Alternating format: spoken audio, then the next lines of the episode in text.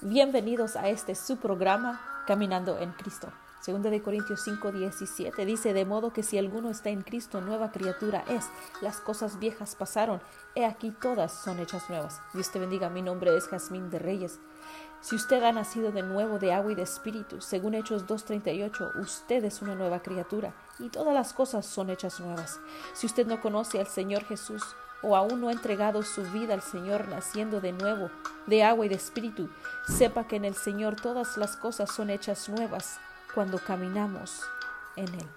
Le invito que caminemos en Cristo.